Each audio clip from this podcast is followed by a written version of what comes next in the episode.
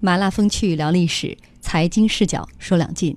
大家晚上好，欢迎收听《那些年》，我是小婷。大家好，我是林瑞。大家好，我是王鑫。大家好，我是老陈。嗯，今天呢，我们给大家带来的主题是：要么赢，要么走。强者的字典里没有输啊。有很多朋友在后台留言说：“小婷，你是走了吗？” 我觉得微信后台上朋友们都在夹道欢迎，女神终于回来了。我觉得都很担心，不带这么隐晦的说我输了的。没有，今天我们其实大家都是希望你除了做工作上的强者呢，也要做健康上的强者。嗯，谢谢所有朋友对我的关心啊。呃，另外我发现我离开了这段日子，好像那个投票活动又来了，是吗？是，就是为听众最满。满意的节目节目来投票，那你看我坚持回来就是来为节目拉票来了，我多忠心呢！对我们节目，你这个拉票的一定得是最重磅的那一位回来拉票才管用。所以吧，我看到这个小小娜还在我们的公号文章当中链接了哈，嗯，就是点击那个投票的文章，呃，说给那些年点赞就能获得什么什么，不严谨。嗯，那严严谨的说法是有机会获得。这小雅娜没上过那些年的直播，我经常口误了多少次啊，付出了多少份彩票的代价，才现在知道一定要把有机会加上。那这这是比较严谨的主持人的说法。呃，我们今天那领导都回来了，是不是也大放送一下呀？这这个人家人家说私人麻将七人了，这这意思要增加赌资是吗？呃，开个玩笑啊。呃，我们今天给大家带来的主题，要么赢，要么走。强者的字典里没有输。我们微信公众平台回复的关键词两个字“强者”。嗯，呃，林瑞都已经发话了吗？呃，领导说了，凌瑞，你看这名字里边扣着领导这意思。我们好多听众都说，我发现一规律，小婷姐不来吧，这个彩票就不带翻番儿的，所以他不敢，都很盼着你回来呢。行，我们今天就翻个番儿吧。好，嗯，十份是吗？对，我们送出十份。呃，为什么有时候这个不送多的呢？是因为确实数量是有限有限的，地主家余粮也不多了。另外呢，就是。我们有多出来的这些地址，其实都是小小娜的工作量在增加，嗯，因为她有那么多的快递单子要填，嗯，所以大家心疼一下小小娜，在我们微信后台上多夸夸她，嗯，也打个赏什么的，我也不排斥。好了，呃，记住啊，呃，这个前提是您要关注我们的公号啊，微信公众平台搜索那些年，找到我们并且关注我们就可以了。我们的头像是一个金话筒。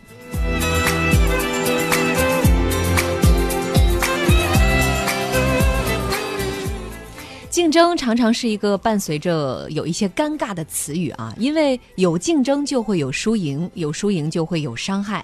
如果是发生在敌人之间呢，那也就算了，成王败寇有你没我，这属于江湖规矩。但是如果发生在内部同胞之间，别扭就来了。胜者依然为王，可是败者呢？屈居人下吗？恐怕很多人是做不到的。于是，在内部竞争当中，就时常发生这样一幕：要么赢，要么走。汉赵的两位名将，也就是我们今天故事的两位主人公刘耀和石勒，就是这样的结局。最后一个赢了，做了皇帝；一个走了，开辟了新天地。嗯，呃，这一对竞争对手啊，是当时天下出类拔萃的名将。先来介绍一下刘耀。刘耀呢，是前赵的创始人刘渊的养子。这小小年纪，他就表现的不同寻常啊。八岁的时候呢，跟随刘渊去狩猎，当时正。好是狂风暴雨啊，大家就在一棵树下去避雨。这个时候呢，电闪雷鸣，大树就被雷电击中了。这一下，众人吓得是惊慌失措，有的跌倒在地。那在众人当中，只有小小的刘耀是神情自若，一点儿都不失态。因此呢，他的表现也得到了刘渊的欣赏。那刘渊建立这个前赵早期的时候呢，是让刘耀担任建威将军，他相继攻克了很多地方，为这个前赵在滨州的发展打下了坚实的基础。那刘渊的儿子刘聪继位之后，刘耀更是屡立战功，先后攻克了洛阳和长安这两个西晋要镇，并且一手拿下西晋的最后两位皇帝。嗯，这是刘耀的一个简单的情况。我们再来说一说另外一位主人公石勒。石勒是出身少数民族家庭，做过流民，当过奴隶。在重获自由之后，他毅然决然地加入了反晋的队伍。在朝廷的疯狂镇压之下，石勒兵败，投奔了刘渊。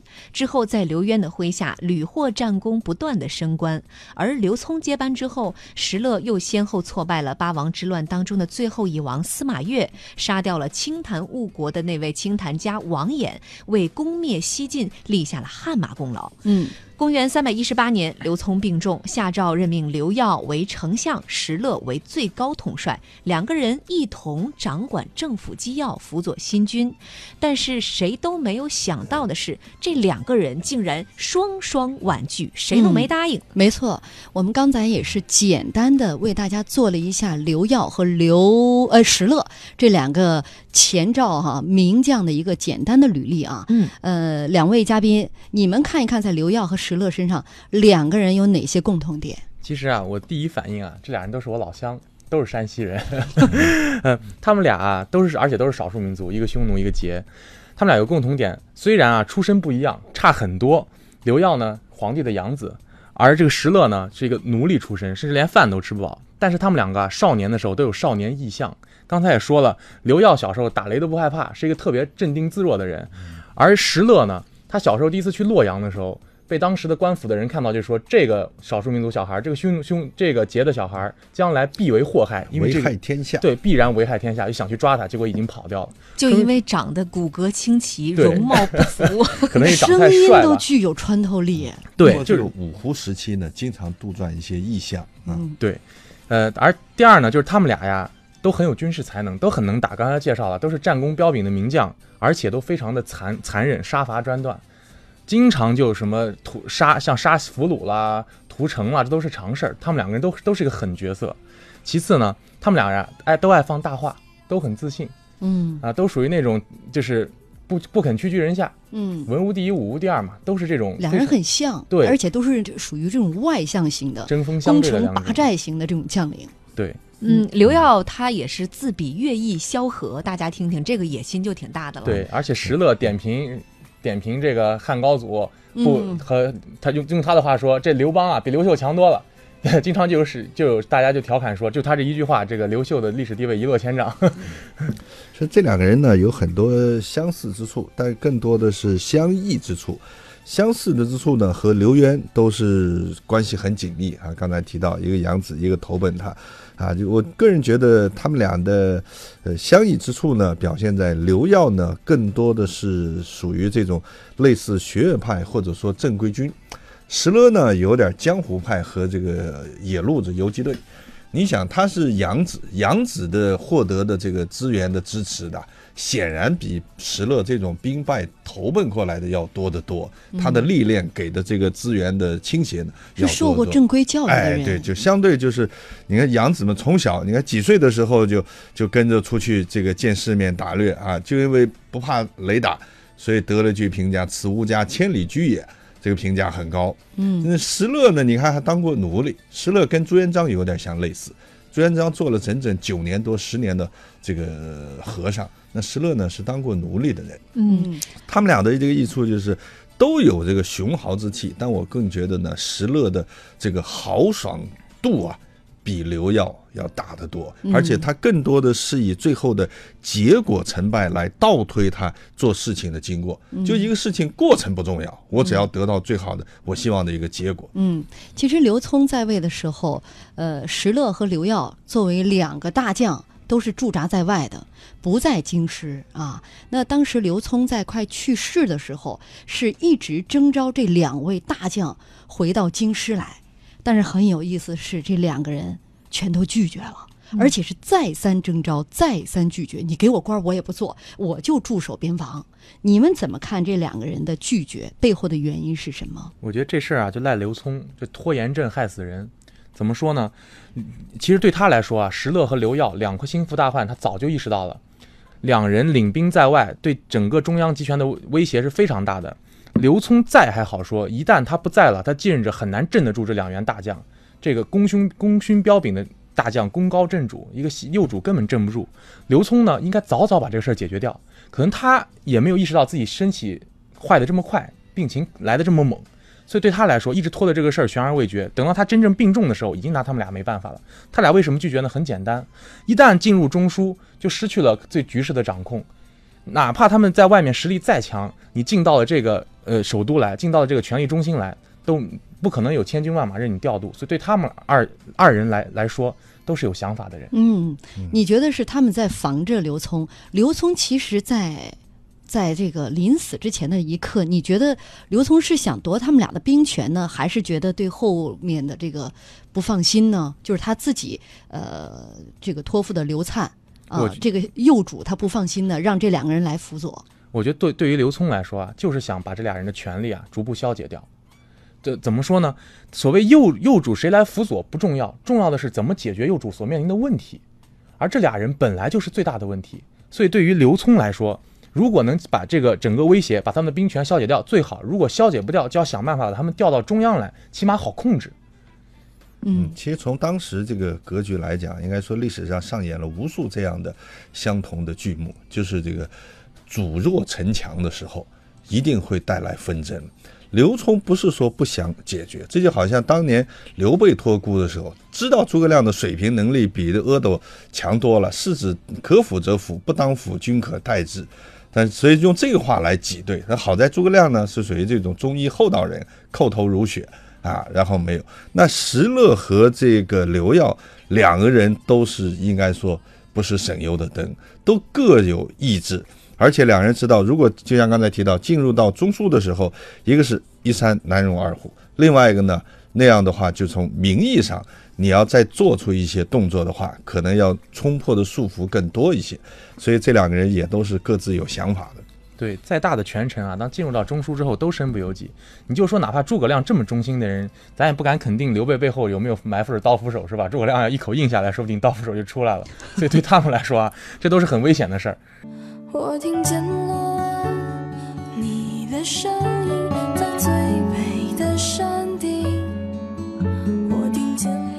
欢迎大家继续锁定收听《经济之声那些年》，论古说今。我们的主题是要么赢，要么走。强者的字典里没有输，所以微信公众平台我们的关键词是“强者”两个字啊。要送出的福利是即开型中国体育彩票，面值五十元，今天是送出十份。嗯，因为今天领导终于回来了，再加上我们希望听众朋友帮我们拉拉票，我我觉得 现在是这个中央台的最受欢迎的节目今天这个主题。是强者，你我觉得这个小婷因为这个偶感小样，今天声音都是柔柔的，她平时呢声音你知道什么叫反差萌吗我们是故意的。没事再休养几天，我们就又找回那个杠铃般的笑声了。你们让我一生当中难得温柔几天行吗？多不容易啊！我这是被迫做一个温柔的女人。那我是不是 你们应该艾艾特一下姐夫？你们好好铭记这几天，他将在你们一生当中听那些年当中是屈指可数的几天。这几天的声音状态特别的贤妻良母。好了，我们回到节目当中哈，刚刚说到了，要么赢，要么走，强者的字典里没有输。呃，要说的这一对冤家哈，是前赵的两位名将，一位是石勒，一位是刘耀。其实之前二者还没有特别强烈的竞争关系。嗯，那真正把他们两个人推向竞争关系的事情呢，是刘聪病逝之后所发生的事情。嗯，公元三百一十八年七月，刘聪逝世，皇太子刘粲登基。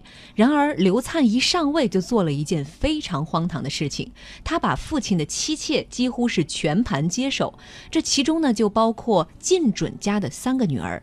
晋准于是乎就指使自己的三个女儿在皇帝身旁是轮番诬陷朝中的大臣，于是很快这朝中的重臣几乎全被处斩。一个月之后，靳准发动叛乱，杀害刘粲，清理刘氏一族，自己当上了汉天王，并且向晋朝称臣。嗯，这完全是个爆炸性的新闻呐！嗯，这个消息一出来呢，石勒和刘耀两个人几乎同时发兵前往平阳去讨伐叛贼。这个平阳呢是当时前赵的都城啊，呃，然而就在呃前往发兵的路上啊，发生了这样一件事：刘耀碰到了刚刚从平阳逃出来的太保呼延晏啊。当时刘聪已经死了嘛，这个呼延晏就跟刘耀说啊，就是你不如啊当皇帝。直接自己取而代之，坐上那个龙床。哎，那此时的平阳城当中啊，晋准就是发动叛乱的那一位，已经乱了分啊，乱乱了方寸，赶紧就派遣侍中普泰带上皇帝的御用衣服、车驾去向石勒求和。石勒把普泰装进了囚车，转交给了刘耀。刘耀当时就劝普泰说：“先帝指去世了的刘聪，先帝末年朝纲大乱，多亏了晋准在先帝驾。”驾崩之后，行伊尹霍光之权宜措施，才让我当上了皇帝呢。他可这是立了大功。如果他早日恭迎大驾，我还要安排他做大官，何止免死而已？你且带我入城，向他转达我的意思。那得到这样一个消息之后，晋准是有一点犹豫不定，显然他也摸不清对方你说的这话几分真几分假。但是他的部下已经等不及了，为了自救啊，几个部将先是呃直接把这个晋准给杀掉，然后献出玉玺向刘耀投降。就这样，刘耀名正言顺的当上了皇帝。嗯，相当于手里拿了玉玺了嘛。嗯，呃，咱们看啊，其实挺有意思的。两路大军，一路是刘耀，一路是石勒。晋准为什么派人向石勒求和？而不向刘耀求和，我觉得这个还挺好理解的，因为晋准啊，他杀了刘灿，清理刘氏一族，这是犯对刘氏来说犯下滔天罪行，他还敢找刘家人投降，那胆子也太大了。这就好比当年你说两路大军都打到柏林了，一边是苏军，一边是美军，德国人向谁投降呢？在苏联犯下累累罪行，肯定不敢找苏联人啊，所以就找美国人投降一样，就是因为他害怕。哪哪怕刘耀再一副好脸说，你看我给你做大官，他都不信。你说咱们这种血海深仇啊。怎么可能就这还让他做大官呢？所以他找石勒求投降是情理之中的。其次呢，他也做过一个设计，因为之前他是向晋朝投降，他称臣的，他是向东晋称臣的，所以对他来说，他原来没有想到要在石勒和这个刘耀之间做选择，他原来选了另一方东晋，但是对，但是可以说他这个设计啊没有很完备，都晋是不会出兵救他的，没有按照剧本走。对，其实他应该早在两两个强手之间做一个抉择。嗯，哎，而且这个时候就是他选择向石勒来求和呢，就是面对刘耀的这个势力来讲，他觉得石勒的势力能够是制衡啊，甚至在某种程度上是能够压制这个刘耀的。那么如果说一旦石勒取得了绝对性的优势或者掌握了主动权的时候，那他自然也会获取相应的一个利益回馈。对，而且从地理上来讲，石勒已经兵临城下。也近，向他求和也近。你要想真的想绕过石勒向刘耀求和，恐恐怕这石勒心里面就更更不高兴了，恐怕就猛攻他了。嗯，那你们觉得这个时候刘耀他选择在此时称帝合不合适？我觉得怎么说呢？呃，如果刘耀啊，因为他本身是一直带着当皇帝的这个心态来做做一个规划和谋划的。这其实是他称帝的一个好好机会，因为这时候在洛阳城中的刘氏一族基本上死死的死，残的残，逃的逃，他已经是比较有正统血，从血统上讲，以比较有合法性的一个皇位继承人了。嗯，他如果真的想当皇帝，此时称帝也不失为一个机会。当然，我个人认为更好的办法是找一个傀儡皇帝握在手里，这样的话他的回旋余地会更多。嗯，这个时候刘耀称帝，我个人觉得有点操之过急。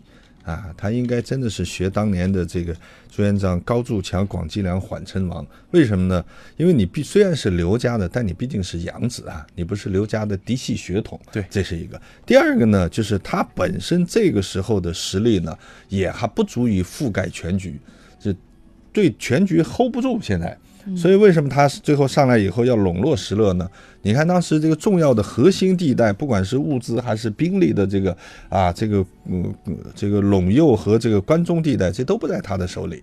所以从这个角度上来讲，这一步走的有点操之过急。虽然人家把玉玺大印交给你手上了，嗯韬晦之计差了一点儿。嗯，呃，其实这中间有一个比较有意思的桥段，就是这个靳准先是让伯泰去找石勒嘛，呃，把这个投降的意思向石勒挑明了，结果石勒直接把这个人转送给了刘耀。